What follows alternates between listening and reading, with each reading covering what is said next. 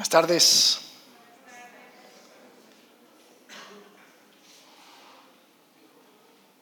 Casi parece que nos pusimos de acuerdo con Ismael en cuanto a la temática de la última canción, porque justamente quiero hablar acerca de eso. Quiero hablar acerca de esa actitud al que Dios nos quiere traer, esa actitud de dependencia. Si estás aquí por primera vez, sepa que hemos estado por todo este año pasado yendo a través del libro de Mateo. Comenzamos en el capítulo 1 y nuestra intención es llegar hasta el 28. Ya hicimos las cuentas y creemos que vamos para Pascua más o menos a terminar con el libro de Mateo.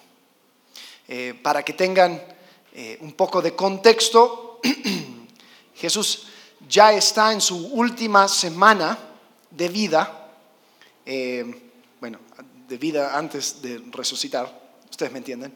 Em, porque a pocos días de donde estamos ahora en Mateo, Él va a ser crucificado. Él entra a Jerusalén y Él hace algo donde su manera de entrar es una provocación, porque Él entra como rey, un rey de paz, hijo de David. Todos entendían el simbolismo. Y después se mete al templo y lo limpia. Va tirando mesas. Y para colmo se queda en el templo y se pone a enseñar. Y llegan los fariseos, y llegan los saduceos, y llegan los escribas, y tratan de debatir con él de manera capciosa. Así como, esas preguntas de, eh, a ver, Dios puede levantar algo, Dios puede crear algo tan pesado que no lo puede levantar. Ah, y hay cualquiera de las respuestas, entonces, ah, entonces Dios no es todopoderoso porque no lo puede levantar. O, ah, entonces Dios no, es, no puede crear algo, hay algo que le limita, jajaja, ja, ja, ¿ves? Entonces los fariseos y los saduceos tratando de todas formas, a ver, ¿y, qué hacemos con el impuesto? Marcelo habló acerca de esto la semana pasada. ¿Qué hacemos con el impuesto? Porque si Jesús dice, pues hay que pagar el impuesto. Ay, es que él apoya a Roma, es que él quiere, él ama al César. Y si dice, no pagues impuestos, ay, es que él, él es un revolucionario, él quiere hacer. Entonces, fueron buscando un par de preguntas, los saduceos también con la resurrección, eh, que qué pasa si esta, esta mujer tiene a alguien, después va con el hermano, con el otro hermano, y eran siete hermanos. La tipa la tienen que llamar viuda negra, porque la verdad se echó a siete hermanos. Dice, ¿y en la resurrección de quién va a ser? Entonces Jesús dice, o sea, le, va respondiendo de una forma donde ellos no tenían salida. Y les dio una golpiza verbal tan fuerte que el final del capítulo 22 de Mateo Va así. Y nadie le pudo contestar ni una palabra. Ni ninguno desde ese día se atrevió a hacer más preguntas a Jesús. Era como que, bueno, ya, vamos a callarnos, porque cada pregunta quedamos peor. Y con eso llegamos a Mateo capítulo 23. Capítulo 23, ya que los fariseos, los saduceos estaban calladitos, Jesús comienza a hacer no sé, yo en mi mente lo, veo como si fuera una batalla de rap, donde, donde, donde va hablando acerca de, una persona y lo va insultando, insultando, insultando. Porque esto sí es una golpiza, es fuerte. Y una vez más, si viniste por primera vez, pues estamos yendo por Mateo, me tocó, capítulo 23. Vamos a, vamos a verlo, ¿no? Porque pues, hay que hacerlo. Pero antes de entrar a capítulo 23, eh, tenemos que entender algo acerca de los fariseos. Porque los fariseos, si tú ves una película de Jesús o tú escuchas acerca de Jesús, los fariseos generalmente son los malos de la película, tienen los dientes todos chuecos, eh, se ven feos y, religiosos y todo lo demás. Y, ok, obviamente, ellos no querían a Jesús y, ellos o sea, eran gran parte del problema, pero tenemos que entender algo acerca de los fariseos. Jesús estaba muy de acuerdo con mucha de la doctrina de los fariseos. Es más, él comienza capítulo 23 diciendo, de modo que hagan y observen todo lo que les digan. Jesús estaba diciendo, hey, pulgar arriba por lo que los fariseos creen. El problema con los fariseos era que ellos eh, lo hacían de otra forma, y ahora vamos a entrar en ese tema, pero, pero quiero, quiero que entiendas ellos no eran malos por ser malos. O sea, no era como que, ah, en el nombre de la maldad vamos a matar a Jesús, ¿no? para, que tengas otro punto. El apóstol Pablo, escribió la mitad, tres cuartos de, de las cartas del Nuevo Testamento, él cuando se presenta delante del Sanedrín en Jerusalén, ya habiendo fundado sus iglesias, ha escrito sus cartas y todo, estando frente, ¿sabes lo que él dice? Él dice, yo soy, soy fariseo. Ok, yo soy fariseo.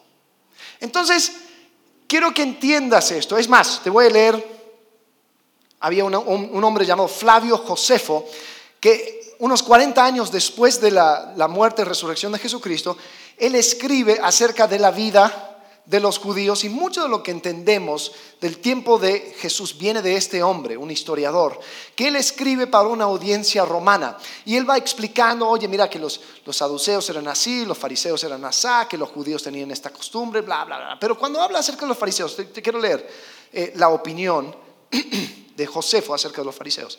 Dice así, Creen también, los fariseos, creen también que al alma le pertenece un poder inmortal, de tal modo que más allá de esta tierra tendrá premios o castigos, según que se haya consagrado a la virtud o al vicio.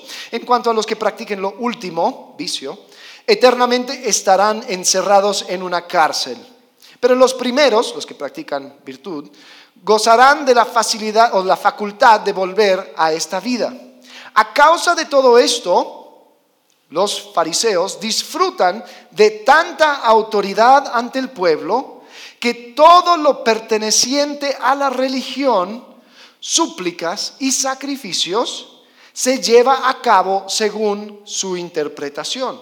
Los pueblos han dado testimonio de sus muchas virtudes, rindiendo homenaje a sus esfuerzos, tanto por la vida que llevan como por sus doctrinas. Entonces, en el tiempo de Jesús, tú querías encontrarte con Dios, querías conocer a Dios, buscabas un fariseo para que te explicara, para que te siguiera. Si hacías una encuesta acerca de quiénes son los más espirituales, cuáles son las personas que nos van a ayudar a conocer mejor a Dios, pues fariseo sería número uno en la encuesta. Entonces, a ver, la pregunta es, ¿por qué Jesús no hizo entonces una alianza estratégica con los fariseos? Si estaba de acuerdo en, cuanto a tantas cosas, ¿por qué no hizo algo, digamos, que donde, donde se pudieran enfocar en, en lo que estaban de acuerdo? Y yo creo que es interesante sabiendo todo esto acerca de los fariseos, de que Jesús pasara todo el capítulo 23 hablando acerca de estos hombres buenos. Pero yo creo que Jesús estaba haciendo algo, estaba notando algo, estaba notando el peligro de ser bueno. El mensaje de hoy se llama justamente eso, el peligro de ser bueno. Porque hay un peligro de creerte bueno de pensar que ya encontraste la forma de agradar a Dios bajo tus propios esfuerzos. Y si bien los fariseos tenían muchas cosas que eran buenas, ellos se creían buenos y creían que no necesitaban nada más que sus propios esfuerzos. Si estás tomando nota, esta va a ser la idea al cual voy a regresar constantemente. Creer en mi propia bondad me lleva a resistir al rey. Creer en mi propia bondad me lleva a resistir al rey. Ahora, quizás está diciendo, a ver, espérate. ¿No es el punto todo esto, ser bueno? O mi mamá siempre me dijo que tengo que ser bueno, que los cristianos son buenos eh, o deberían de ser buenos, tenemos que esforzarnos por ser buenos. ¿Qué me estás diciendo que sería mejor ser malo? No, no estoy diciendo que es mejor ser malo. Hay, hay conductas, ¿no? Hay cosas que deberíamos de hacer. Una buena conducta es algo bueno. Pero tiene consigo un peligro particular. Por ejemplo, si tienes una persona que la vida le ha llevado al punto de fracaso, esa persona es mentirosa, es mal hablada, es borracha, es mirón, tiene un montón de defectos. No cabe duda de que esa persona tiene que cambiar, ¿no? Es aparente a todo el mundo que esta persona es un desastre y que esta persona necesita quien le salve. Entonces, esas son las personas, dicen, ya, a Cristo me entrego. Pero ¿qué de aquellas personas que son punto de referencia espiritual en su comunidad, en su familia? Cuando la gente dice, oh, yo tengo que conocer un poco más de Dios y de, y de la vida, ah, pues habla con tal. Y esa persona quizás no lucha con esas cosas tan externas, sino que son más al interior. Tiene que ver con amargura, con falta de perdón, con pensamientos.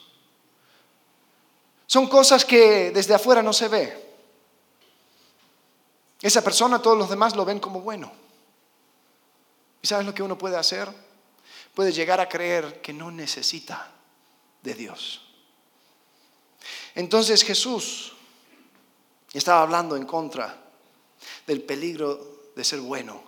Estaba hablando en contra de la gente que decía, yo no tengo que cambiar, yo estoy bien, ¿no? Y vamos a ir a través de Mateo capítulo 23 tratando de responder esta pregunta. ¿Cuáles son las evidencias de que estoy creyendo en mi propia bondad? ¿Cuáles son esas evidencias? Si yo fuera así, como tú me estás diciendo, ¿qué se vería en mi vida? Vamos a leer el primer bloque. Vamos desde el versículo 1 de Mateo 23. Así que si tienes tu Biblia, ahí ábrelo, destrábalo, eh, préndelo, desempólvalo. Como, como, como tú interactúas con la Biblia. Vamos a interactuar juntos. Mateo 23, versículo 1. Entonces Jesús habló a la muchedumbre y a sus discípulos. Los escribas y los fariseos se han sentado en la cátedra de Moisés, de modo que hagan y observen todo lo que les digan, pero no hagan conforme a sus obras, porque ellos dicen y no hacen. Atan cargas pesadas y difíciles de llevar y las ponen sobre las espaldas de los hombres. Pero ellos ni con un dedo quieren moverlas, sino que hacen todas sus obras para ser vistos por los hombres, pues agrandan sus filacterías. Las filacterías eran una, una, cosa, en, Deuteronomio dice eh, al pueblo de Israel, Moisés dice, aten estas palabras a tu mano y tu eh, frente. Entonces era lenguaje metafórica, donde tus acciones y tus pensamientos vayan de acuerdo con esta ley, pero lo tomaron de manera literal. Entonces tiene una caja, hasta el día de hoy lo hacen, los judíos tienen una caja donde tienen un rollito con la ley y lo atan a su mano y lo ponen en su frente. Entonces, si querías verte muy, muy espiritual, pues la del frente, pues la hacías bien, grande, ¿no? Hay gran caja. Yo soy, soy el, el, super seguidor de la ley. Y dicen que alargan, eh, ¿dónde estoy? Versículo 5. Pues agrandan sus filacterías y alargan los adornos de sus mantos. También los judíos tenían eh, las puntas de los mantos eran más largos. Entonces también era como un recordatorio de que son parte del pueblo de Dios. Pero algunos querían mostrarse más espirituales, entonces lo hacían bien largos. Así, yo soy soy el súper super hijo de Dios. Dicen, aman el lugar de honor en los banquetes y los primeros asientos en las sinagogas y los saludos respetuosos en las plazas y ser llamados por los hombres rabí. Pero ustedes no dejen que los llamen rabí, porque uno es maestro y todos ustedes son hermanos. Y no llamen a nadie Padre suyo en la tierra porque uno es su Padre, el que está en los cielos. Ni dejen que los llamen preceptores, porque uno es su preceptor o maestro, Cristo. Pero el mayor de ustedes será su servidor. Y cualquiera que se engrandece será humillado, y cualquiera que se humille será engrandecido. Jesús está hablando acerca de un reino invertido. ¿Sabes? Los, los estudiantes de un rabí, ellos buscaban y anhelaban el día en que ellos iban a ser rabinos y que ellos iban a tener sus seguidores y que ellos pudieran estar hablando tú a tú con los otros maestros de la ley y poder escuchar esos halagos y estar sentados en esos lugares. Y Jesús dice, no, no, así no va a ser con ustedes. No llamen a nadie rabí, ni maestro, ni padre, porque tienes un padre, es el Padre Celestial, tienes un maestro, es el Cristo. Tienes quien te enseñe. ¿Y sabes algo curioso? Un discípulo de Jesús no anhela llegar al tú a tú con Jesús, sino solamente anhela ser un mejor discípulo, un mejor estudiante y al buscar a otras personas no busca ser maestro sobre esas personas, sino que busca ser un discípulo que trae otros discípulos a los pies del maestro. ¿Te das cuenta lo invertido que era esto? Jesús dice, mi reino no va a ser como ustedes están acostumbrados. El último será primero, el que se humilla será enaltecido. Dice, pero hay de ustedes escribas y fariseos, ese hay. Es, Marcelo lo habló hace, el año pasado hablando acerca de esa palabra. Tiene que ver con condenación y juicio, pero también hay compasión y dolor. Creo que se mantuvo el sentimiento, ¿no? Hasta el día de hoy. Cuando, cuando alguien hace algo, dices, ay. Y cuando te pegas, también dices, ay, ¿no? Entonces tiene todo, es muy complejo, ¿no? El ay. Pero eso es lo que quiso decir Jesús, ay hay de ustedes. Hay juicio, hay dolor, pero hay compasión. Hay de ustedes, escribas y fariseos, hipócritas, que cierran el reino de los cielos delante de los hombres, porque ni entran ustedes, ni dejan entrar a los que están entrando. Hay de ustedes, escribas y fariseos, hipócritas, que devoran las casas de las viudas aun cuando por pretexto hacen largas oraciones, por eso recibirán mayor condenación. Hay de ustedes, escribas y fariseos, hipócritas, que recorren el mar y la tierra para ser un prosélito, y cuando llega a serlo lo hacen hijo del infierno dos veces más que ustedes.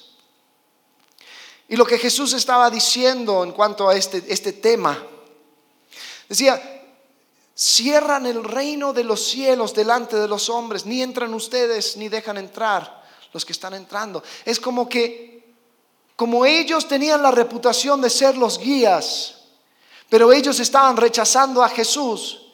Una persona tal vez sincera, buscando a Dios, pues no, pues voy a seguir un fariseo, pero ese mismo fariseo no va a ir detrás la verdad.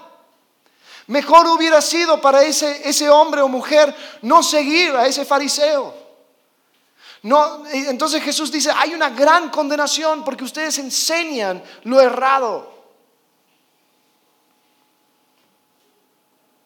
Pregunta, ¿cómo sé que he llegado a creer en mi propia bondad cuando tengo hambre de reputación? Estos fariseos les encantaba tener el título y el puesto, que la gente les siga. Había un hambre de reputación.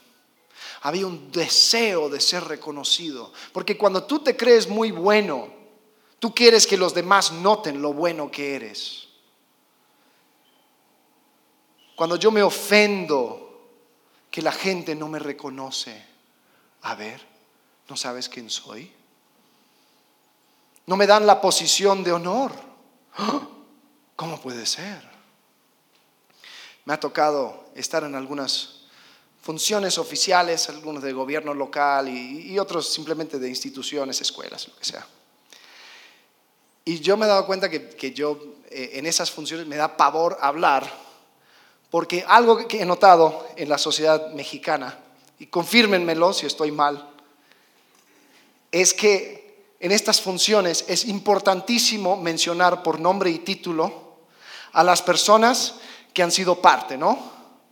Quiero dar gracias al subsecretario Manuel Gutiérrez eh, y quiero dar gracias al subsubsecretario y el subsubsecretario y el asistente al subsubsecretario.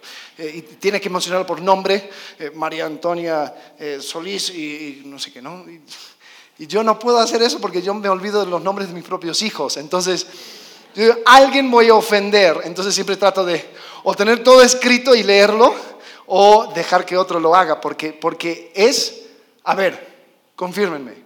Si alguien se olvida de, mencionar, se ofende, ¿no? Sí, claro. No vayas a faltarme el respeto de haber hecho todo este trabajo, de montar esta graduación y que no me mencionen. No, no, no, no, no. Yo soy el sub, sub, subsecretario, asistente al sub, sub, subsecretario. Eh, es algo creo que cultural. Pero hay un hambre de reputación. Hay un deseo de ser reconocido. Y si no reconocen lo bueno que soy, yo me ofendo. Yo me molesto. Cuando yo anhelo una posición de liderazgo, no por la posición de servir, no por decir, ¿sabes que Cuando tengo esta posición me voy a poder ayudar. No, no, no. Es porque finalmente la gente va a ver lo capaz que soy. Por fin todos van a poder reconocer lo que siempre supe, que soy una buena persona. ¿No? Nos molesta cuando alguien que ha estado buscándote por consejo ahora busca a otra persona. No, no, no, no. ¿Cómo puede ser? Yo fui el que, el que le dije, que le enseñé y va. Y ahora, qué desleal. ¿Y en qué momento esto tenía que ver con lealtad? Yo pensé que se trataba de ayudar a una persona y es contigo, si es con otro, si es con fulano de tal, pues con que reciba lo que necesita, ¿no? No, Alex, así no, es que hay códigos, es que hay formas.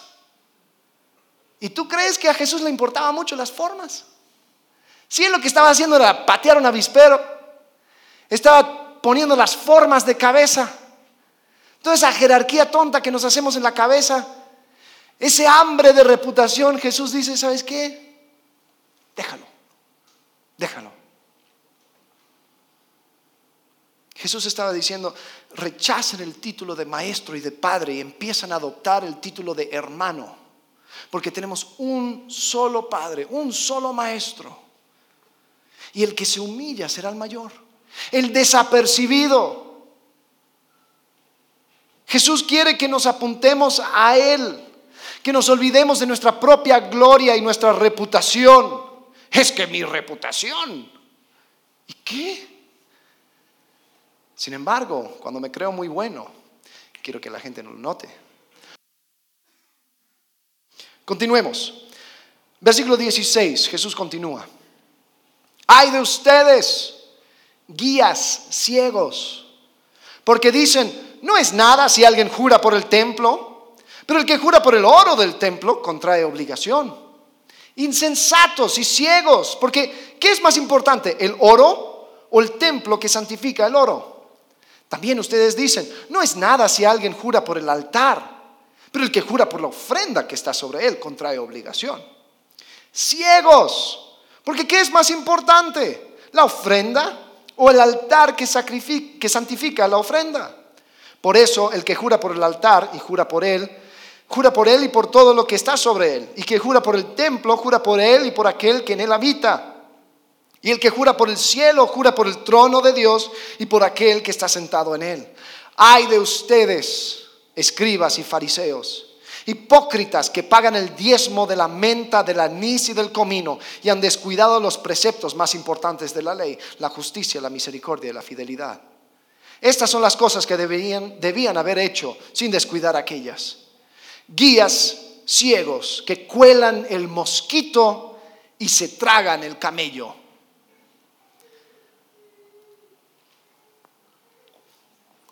Cuando yo dependo, como me creo muy bueno, no solamente tengo hambre de reputación, sino que empiezo a tener interpretaciones convenientes de la palabra. Empiezo a manipular la palabra de tal forma que yo siempre quede bien parado. Jesús habla acerca de este tema de los juramentos en Mateo capítulo 5, cuando dice que, mira, mejor que tu sí sea sí y tu no sea no. Pero los fariseos tenían una forma muy ingenioso de, poder eh, salir con la suya, donde ellos decían, no, no, no, no, no, mira, te juro, Jacobo, que eh, te juro por el templo, que, no sé, que voy a llegar el, lunes, te, lo juro. Después cuando llega el lunes no vino. Hey, ¿qué pasó, Shlomo? No, Jacobo. sí, te, te juré por el templo, ¿no? Bueno, no juré por el oro del templo. Entonces, no estaba tan obligado. Dije, te juro por el templo, pero... Y después en otro momento, es que te lo juro por el altar del templo. Y después cuando te reclaman, ¿y qué pasó? Que todo el juramento y todo. Bueno, pero no, no juré por la ofrenda que estaba sobre el altar. Y Jesús dice, basta, basta con esas tonteras, basta con tratar de interpretar la escritura a tu conveniencia, basta con poner en alto una cosa, que obviamente son las cosas que tú haces bien, y tirar abajo las cosas que tú haces mal. Dice, diezmas la menta y el comino y el anís, o sea, eran hierbas. Entonces ahí estaba el, buen fariseo ahí en su jardincito, ay, la, menta, a ver cuántas hojas son. Ok, perfecto, son cinco hojas. Media hoja como ofrenda al templo. Entonces ahí va con su media hoja, estoy diezmando. Y Jesús dice, ¿y la justicia? ¿Y la misericordia? ¿Y la fidelidad? Jesús definitivamente tenía en mente Miqueas capítulo 6, versículo 8, donde el profeta dice claramente, y todo buen judío sabía este pasaje, Él te ha declarado, oh hombre, lo que es bueno, y qué es lo que demanda el Señor de ti, sino solo, solo practicar la justicia, amar la misericordia y andar humildemente con tu Dios. Jesús estaba diciendo, ¿y esto? Wow, muy bien. Yo no encuentro en la ley un, diezmo sobre la menta. Muy bien por hacerlo. Jesús dice, es necesario hacer aquello, pero sin descuidar lo otro. Qué bueno que lo haces, pero no te olvides por un segundo lo principal. Y sabes, cuando yo me creo muy bueno, voy a tener interpretaciones muy convenientes de la escritura. Voy a poder enaltecer una cosa y tirar abajo otra cosa. Sabes, los fariseos tenían formas espectaculares de poder interpretar cualquier cosa a su conveniencia. Tenían un montón de reglas. Por ejemplo, les doy una. Había una regla acerca de cuánto podía eh, dirigirse, cuánto podía viajar una persona el día sábado, el Shabbat. Más o menos lo determinaron a un kilómetro. Entonces, un kilómetro de tu aldea, de, de donde tú estás, tu Eruf. Entonces, pero ¿qué hacía si un buen fariseo quería tomar un viaje y quería tomar un viaje más de un kilómetro? ¿Qué, podía hacer? Ah, encontraron la forma. Dijeron, ok, tú tienes que viajar, es solamente un kilómetro de tu casa. ¿Y qué es una casa? Bueno, una casa es donde uno descansa. Una casa es donde uno come. Entonces, esto es lo que puedes hacer. Pon a un kilómetro una comida. Y ahí llegas al kilómetro, te sientas, esto todo es, parte, y algunos judíos ortodoxos lo siguen practicando. Te sientas, dices, gracias Señor por estos alimentos, comes rápido y ahora desde ese punto puedes caminar otro kilómetro. Si te quedas, si tienes que viajar más, ahí pones otro plato de comida y así van, caminando, caminando, caminando. Ok. No, es en serio, todavía lo practican. Estaba leyendo instrucciones y dice, rabino no sé qué, eh, sugiere que una forma de poder hacer esto es esconder eh, un, frasco de manteca de maní y eso será tu, tu hogar temporal.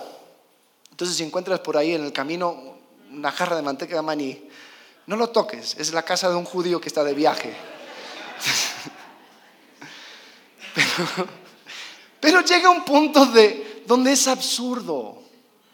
Ah, y también había otra parte de la regla, solamente se podía emprender esos viajes cuando uno está haciendo algo religioso. Ok, a ver, pregunta. ¿Quiénes eran los que realmente podían hacer ese tipo de cosas? Los fariseos.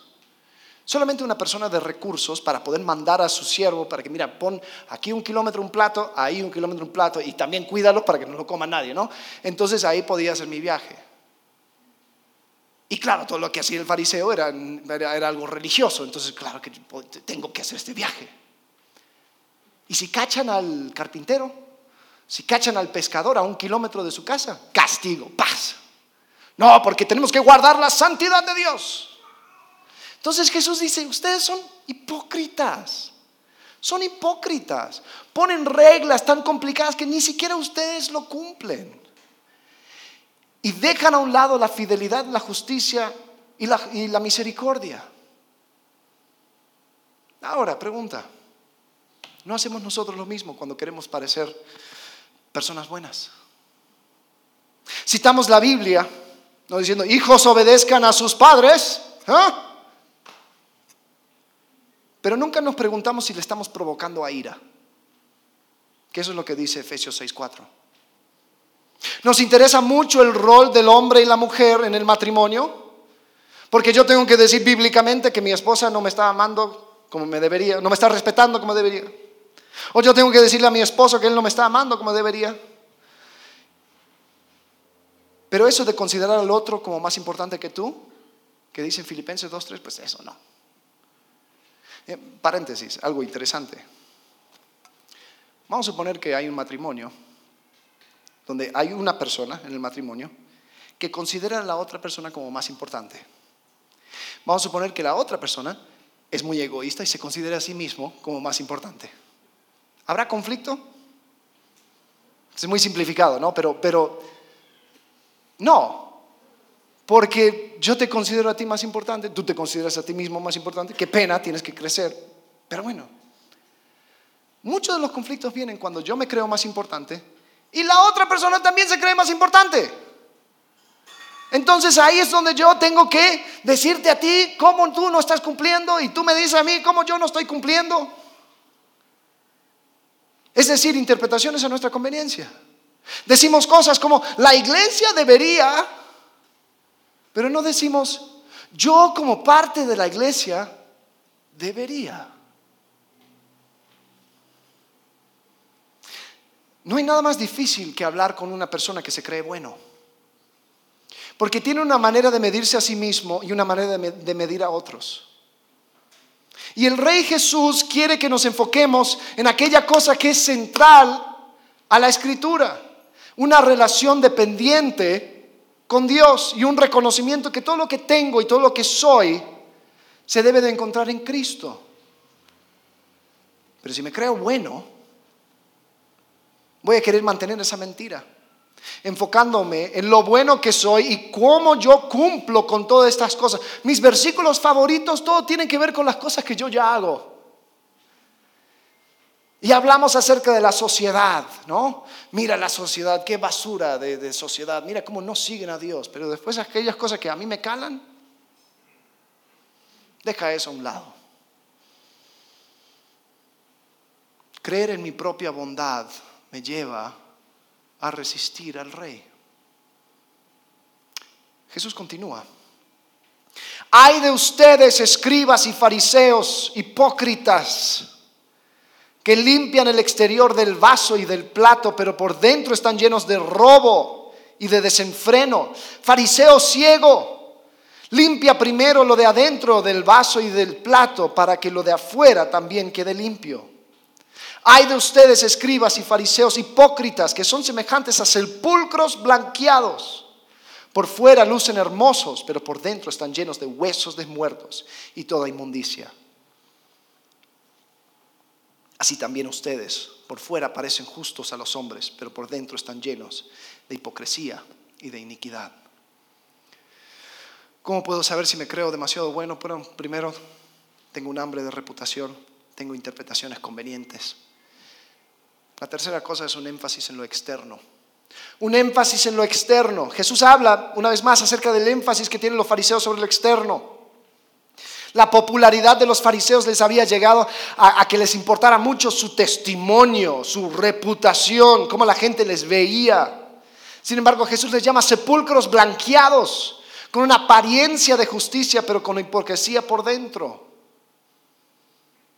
Y sabes, una de las cosas que más cuesta es hablar con una persona buena acerca de su propio corazón. Porque ellos ya tienen todas las respuestas. Ellos ya saben exactamente qué hay que decir hasta las caras que tienen que poner. Ay, sí, yo sé, tengo que cambiar. Jesús les llama hipócrita. ¿Saben lo que significa hipócrita? Actor de teatro. Decía, son actores de teatro. Saben exactamente qué decir, cómo decirlo para parecer como justos y santos. Una persona que se cree buena ignora por completo el interior del vaso, porque no hay valor en limpiarlo. Bueno, si la gente ya me ve como bueno, pues ¿para qué seguir? Si ya tengo esa buena reputación, pues bien, que siga. Ahora protegerla. es interesante. Llegamos a pensar de que, pues como nadie me ve en casa, solamente me ven sonriendo en la iglesia, solamente me ven mi profesionalismo en el trabajo, pues con eso estoy bien. Obviamente mi familia, mis hijos me ven, pero ellos también tienen cola que le pisen, ¿no? Entonces ahí entre nosotros nos, nos mantenemos todos en línea, porque los trapos sucios se lavan en casa, ¿no? Qué triste cuando una persona no quiere tomar ese camino de transformación, porque entonces la gente va a ver que el interior del vaso está sucio. Entonces yo no voy a ir por ese camino. Qué triste, escuchen bien, cuando yo censuro a otra persona de mi familia que no tome ese camino de transformación. Porque entonces van a saber que no somos la familia buena que tanto trato de proyectar. Yo creo que hay un juicio muy grande para aquellas personas que frenan el camino de transformación de otros, porque entonces me va a salpicar a mí. ¿Hay orgullo más grande? Donde una persona realmente quiere conocer más a Jesús y quiere lidiar con sus asuntos pendientes, pero como eso me implica a mí, yo trato de pararles.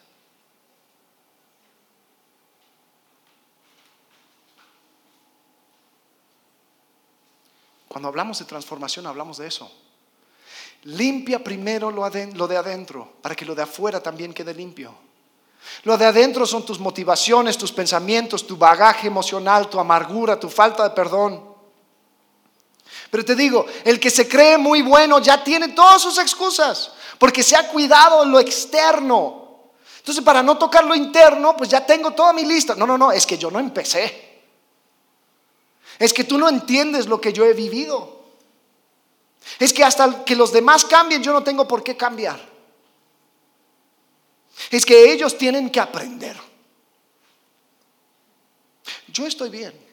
Yo ya sané. Ahora le toca a otros. Yo ya estoy sano. Ahora te pregunto,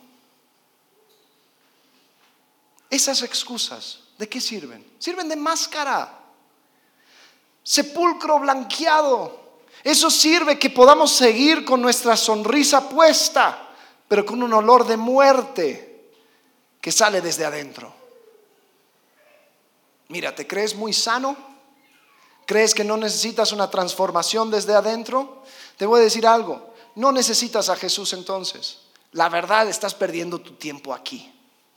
Si tú crees que tú ya estás sano, que tu rol en la vida es ser regalo de México para el mundo. Llamo el efecto San Miguel de Allende, ¿no? Si eso es lo que tú crees acerca de ti mismo, te digo algo. Hay un montón de partidos que puedes estar viendo, hay un montón de cosas que puedes estar haciendo. Yo creo que el mercado está abierto a este tiempo, tiene los, frutos más frescos a esta hora. Pues no pierdas tu tiempo aquí si tú crees que ya no tienes nada más que cambiar.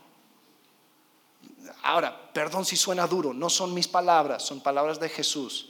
Mateo capítulo 9, versículo 12. Al oír Jesús esto, estaba hablando con fariseos, dijo, los que están sanos no necesitan o no tienen necesidad de médico, sino los que están enfermos. Pero vayan, aprendan lo que significa misericordia quiero y no sacrificio, porque no he venido a llamar a justos, a buenos, sino a pecadores. De cierta forma resistimos a Jesús y su reinado cuando pensamos que lo más importante son las cosas externas y no hay necesidad de un cambio interno. Creer en mi propia bondad me lleva a resistir al rey. Por último, la última evidencia de que me creo muy bueno. Ya hablamos de hambre de reputación. Hablamos acerca de interpretaciones convenientes, de un énfasis en lo externo. La última son narrativas autoexaltantes. No sé si es palabra, pero funciona. Auto, me exalto a mí mismo. Vamos a continuar desde el versículo 29. Hay de ustedes, escribas y fariseos, hipócritas, porque edifican los sepulcros de los profetas y adornan los monumentos de los justos y dicen, si nosotros hubiéramos vivido en los días de nuestros padres, no hubiéramos sido sus cómplices en derramar la sangre de los profetas. Así que dan testimonio en contra de ustedes mismos, que son hijos de los que asesinaron a los profetas. Llenen pues la medida de la culpa de sus padres.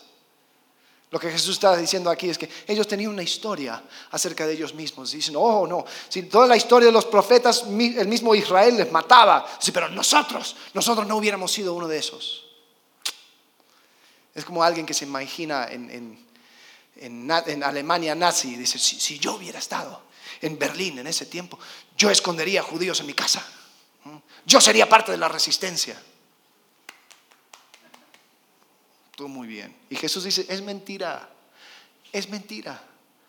Serpientes, cámara de víboras, ¿cómo escaparán del juicio del infierno? Por tanto, miren, yo les envío profetas, sabios y escribas. Algunos de ellos ustedes los matarán y los crucificarán.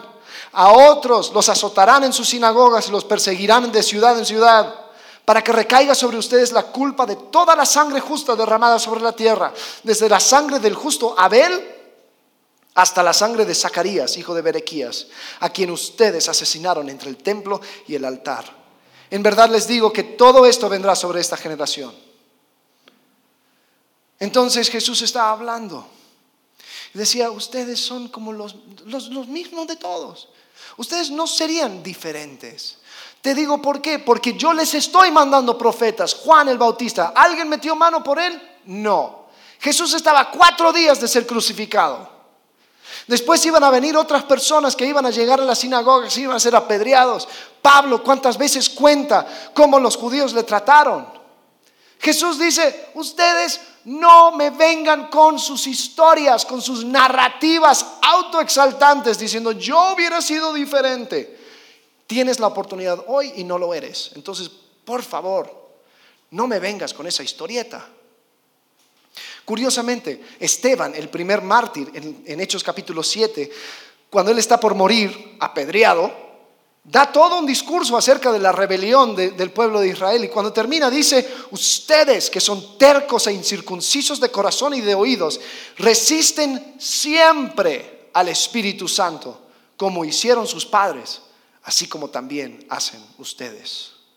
Siempre resistieron al Espíritu Santo. Hay una resistencia, una resistencia, una negación a creer en Dios y a depender de Dios. Y es interesante también, Jesús menciona dos personas, Abel y Zacarías. Abel, ¿quién era?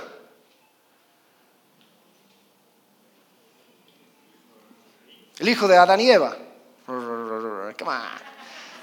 ¿Quién, comenzó en primero de enero diciendo, yo voy a leer la Biblia entera en un año? Por lo menos a Génesis 4 llegaron, ¿no? Por favor. Eh, Abel fue el primer, la primera persona asesinada por su hermano Caín. Y Caín es interesante. Dios mismo le habla. Dios mismo llega con Caín y dice, oye Caín, si haces bien, no serás aceptado.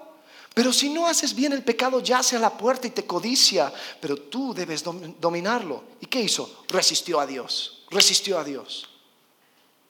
El último, Zacarías, eh, es, el último asesinato registrado en la Biblia judía, en el Antiguo Testamento. Y el asesinato de Zacarías sucede en el templo. En Segunda Crónicas 24, versículo 20 dice, entonces, fíjate, el Espíritu de Dios vino sobre Zacarías, hijo del sacerdote Joyada. Él se puso en pie en un lugar más alto que el pueblo y les dijo, inspirado por el Espíritu Santo, así ha dicho Dios, porque quebrantan ustedes los mandamientos del Señor y no prosperan. Por haber abandonado al Señor, Él también los ha abandonado.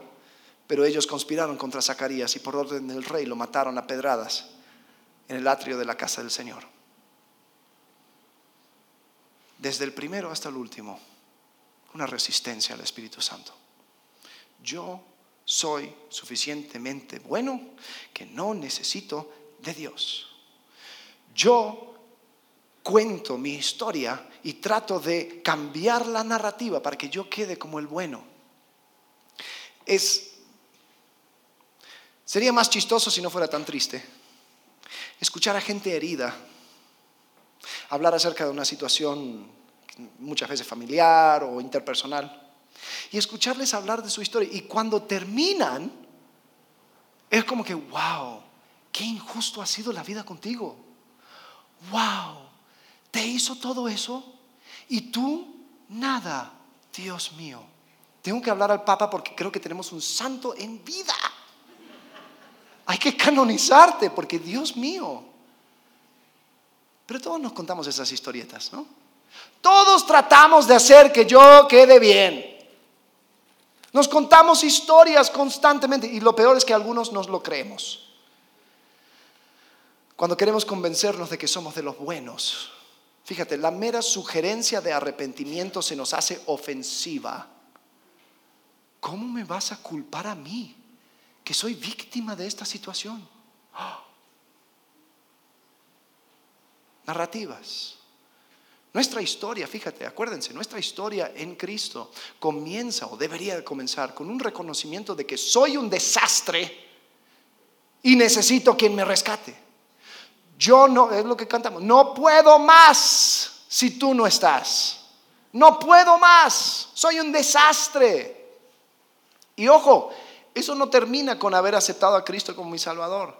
Porque ese mismo pensamiento tiene que continuar y decir, sin el Espíritu Santo, en mis fuerzas, soy un desastre. Lo bueno es que ahora tengo los recursos para vivir una vida que agrada a Dios. Pero por mi cuenta, sigo siendo el mismo desastre. Creer en mi propia bondad me lleva a resistir al rey. Entonces, ¿cuáles son las evidencias de que estoy creyendo mi propia bondad? Tengo hambre de reputación. Interpreto la escritura a mi conveniencia. Hago énfasis en lo externo. Y creo narrativas autoexaltantes. Y Jesús,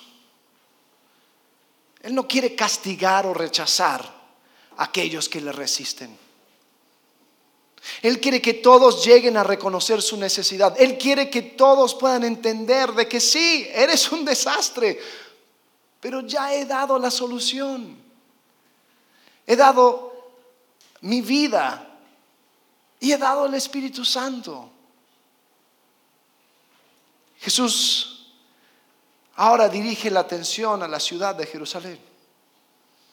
Y dice, Jerusalén, Jerusalén la que mata a los profetas y apedrea a los que son enviados a ella. ¿Cuántas veces quise juntar a tus hijos como la gallina junta sus pollitos debajo de sus alas y no quisiste? Por tanto, la casa de ustedes se les deja desierta, porque les digo que desde ahora en adelante no me verán más hasta que digan, bendito aquel que viene en el nombre del Señor. Jesús estaba lamentando. Y estaba diciendo, no puede ser, yo tanto que quería. Hay personas que hasta le culpan a Dios y dicen, ¿por qué Dios no hizo algo con tal? ¿Por qué Dios no hizo algo conmigo? ¿Por qué Dios no... Porque no quisiste. Porque no quisiste. Básicamente esa es la respuesta. No quisiste. Y Jesús estaba mirando a Jerusalén y decía, ellos están sembrando las semillas de su propia destrucción. Su resistencia está sembrando las semillas de su propia destrucción, porque él miraba hacia adelante al futuro. 40 años después de su muerte, 70 después de Cristo, iba a llegar un general a Jerusalén a destruir el templo por completo. A tal punto que hoy en día la única cosa que queda es un muro, un muro, nada más. Ese templo grandioso, una maravilla del mundo, no quedó nada. ¿Por qué? Porque no quisieron, no quisieron aceptar al rey, no quisieron dejar a un lado su propia bondad y humillarse. Ahora, ¿cómo sé que Jesús está hablando de eso? Porque eso es lo que dice el próximo versículo, capítulo 24, cuando Jesús salió del templo y se iba, se acercaron sus discípulos para mostrarles los edificios del templo, pero él les dijo, ¿ven todo esto? En verdad les digo que no quedará aquí piedra sobre piedra que no sea derribada. Le dolía en el alma ver cómo la resistencia al rey sembraba las semillas de su propia destrucción. Y yo creo que Él lamenta y llora igual por nosotros cada vez que nosotros resistimos al Rey. Y no es porque pues Él le falta un poquito, una raya más a su gloriómetro para que nosotros le glorifiquemos. No, es, yo les preparé una vida abundante. Yo les di todo lo que necesitan. Y aún así quieren hacerlo en sus propias fuerzas. Jerusalén, Jerusalén. Y ahí puedes cambiarlo por tu propio nombre. Alex, Alex, ¿cuántas veces quise, pero tú no quisiste? ¿Cuántas veces abrí los brazos, pero no quisiste? Porque eso iba a implicar que tú admitieras que eres un desastre. Eso iba a implicar que tú admitieras que necesitas de mí. Y tú no quisiste porque te creías muy bueno. Hay veces donde pienso, ¿no? Obviamente no hay categorías para el pecado, pero a veces pienso, ¿no sería mejor esos pecados externos, esos pecados que todos notan, esos pecados que de a un kilómetro puedes ver la persona y decir, esa persona es un desastre? A los pecados internos, a los pecados que tú puedes pasar tu vida entera manteniendo y solapando y resistiendo al rey? No sé. Ya estoy avanzando en edad. y una de las cosas que más miedo me da es saber que puedo llegar a viejito. Escuchen, puedo llegar a viejito y seguir luchando con las mismas cosas. Seguir con el mismo inmadurez y no cambiar. Yo creo que cuando era niño pensaba, bueno, pero cuando ya sea grande eso ya no va a ser problema. Es mentira seguimos con los mismos problemas que tuvimos cuando estábamos en el kinder. No comparto, no perdono, quiero las cosas para mí, me ofendo cuando no soy el centro del universo. Pero qué triste tener esas cosas internas guardadas y creerme muy bueno y tener solamente el enfoque en lo externo y pensar que con eso me basta. Y Jesús está diciendo, ¿cuántas veces quise, pero no quisiste? resistimos al rey. Ahora quizás no es un rechazo abierto, pero es un rechazo de gracias. Es un rechazo de, sí, a, la vuelta. Un rechazo de, vaya, ahorita no, tengo muchas otras cosas, pero créeme que lo voy a hacer. Cuando los demás echen ganitas, ¿no? Ahí sí voy a comenzar yo.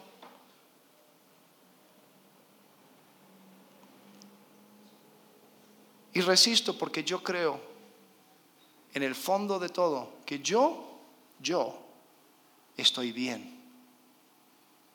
Yo no necesito. Mi pareja sí, obviamente, ¿no? Mis hijos, más. Mis padres, ni hablar. Pero yo, pues ahí la llevo. ¿Para qué se escribió Mateo 23? para el beneficio de los fariseos, para el beneficio de sus discípulos, es decir, para nosotros. ¿Sabes por qué? porque todos corremos el riesgo de ser un fariseo más.